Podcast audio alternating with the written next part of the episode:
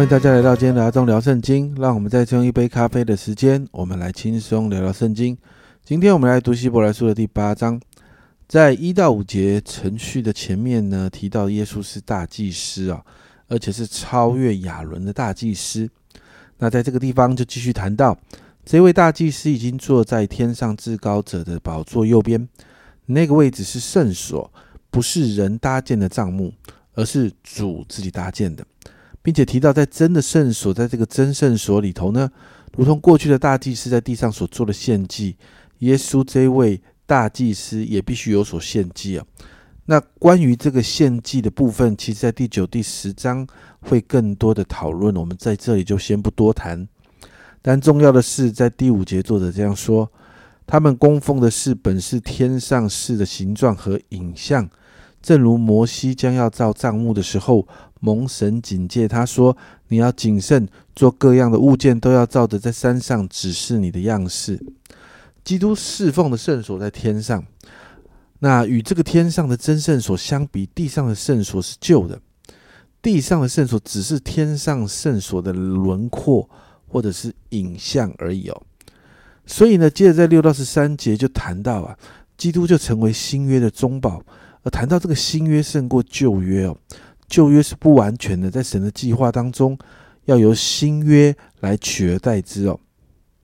所以六到七节这里说呢，如今耶稣所得的职任是更美的，正如他做更美之约的中保，这约原是凭更美之应许立的。那前约若没有瑕疵，就无处寻求后约了。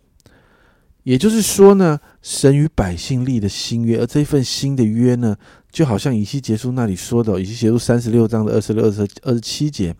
我也要赐给你们一个新心，将心灵放在你们里面，又从你们的中肉体中除掉实心，赐给你们肉心。我必将我的灵放在你们里面，使你们顺从我的律例，遵呃谨守遵行我的典章。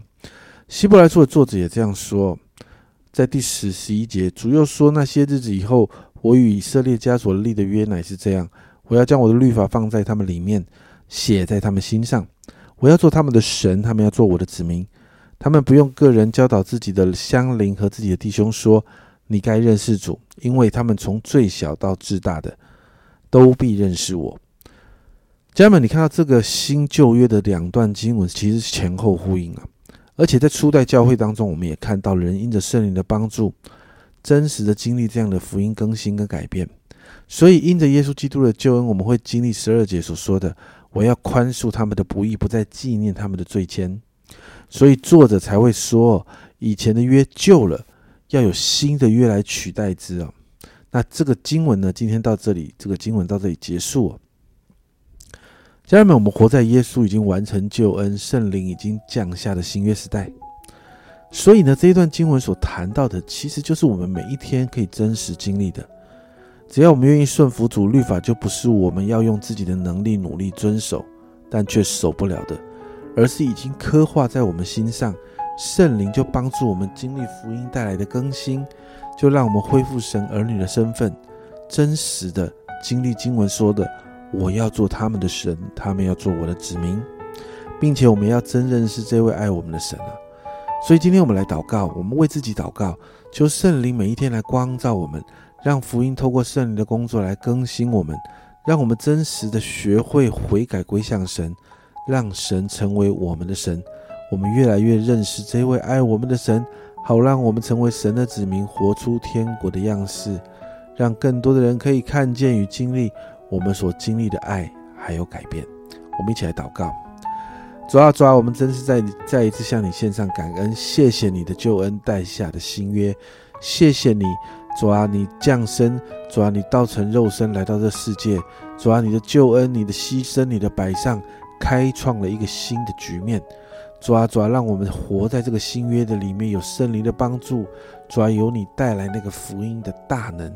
主要因此我说，主要帮助我们常常来面对我们自己生命中的软弱，主要好让我们常常回转归向你，主要让我们真的成为你的子民，你成为我们的神，让我们活出天国的样式来，好让许多的人看见我们生命的改变，主要他们也要来相信你。谢谢主，谢谢主，将祷告奉耶稣基督的圣名求，阿门。